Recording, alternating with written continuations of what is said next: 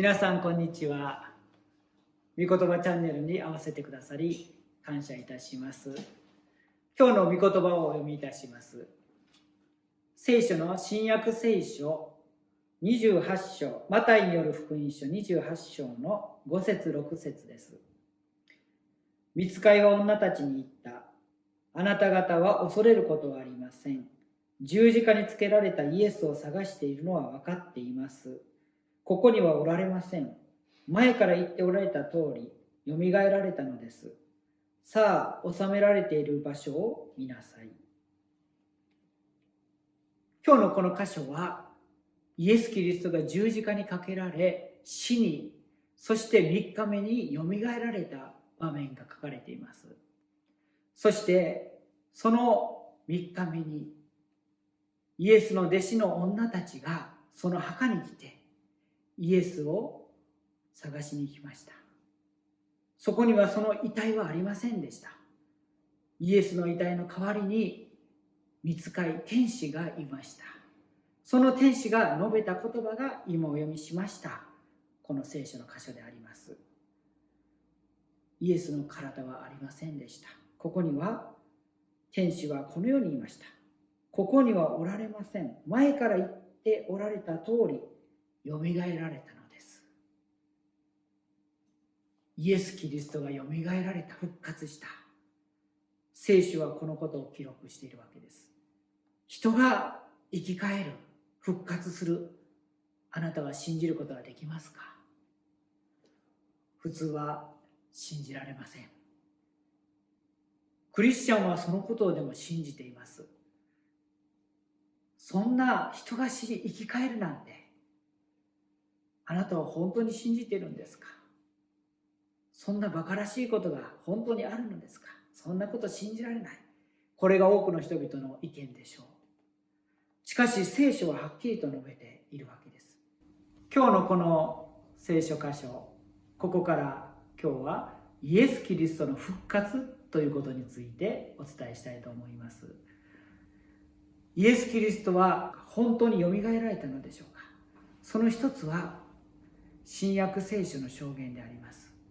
今お読みしましたのはマタイによる福音書という箇所でありますが、イエス・キリストの生涯について書かれている書物は、マタイによる福音書、マルコによる福音書、ルカによる福音書、ヨハネによる福音書という、この4つの書物に書かれています。この4つの書物とも、イエス・キリストがよみがえられたということが書かれています。当時のこの記者たちははっきりとイエス・キリストのよみがえりを宣言しています。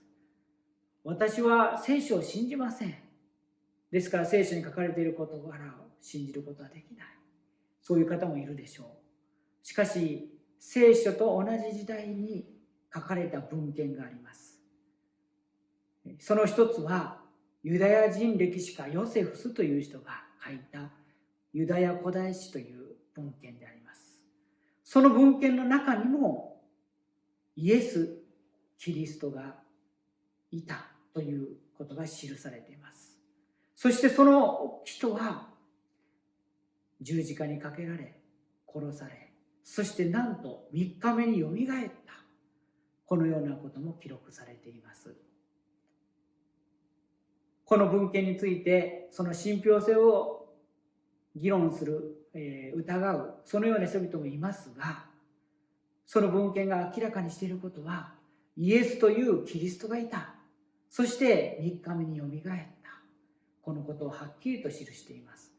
聖書以外にもそのような文献があるということも一つの証拠となります。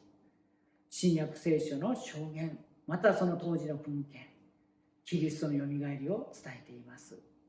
また2つ目にそれはキリスト教会の存在です。キリスト教会は今から約2000年前に初めて誕生しました。イエス・キリストを信じる人々の集まりであり、その当時、世界を支配していたローマ帝国、そのローマ帝国の迫害にあっていました。クリスチャンたち、またキリスト教会はその迫害を逃れなければいけない。そのような状況の中にあって彼らが人々に伝えていったのはイエス・キリストの復活でした。彼らは自分たちが復活のイエス様に出会ってそのお方を人々に伝えていく。その方こそ誠の神であり救い主である。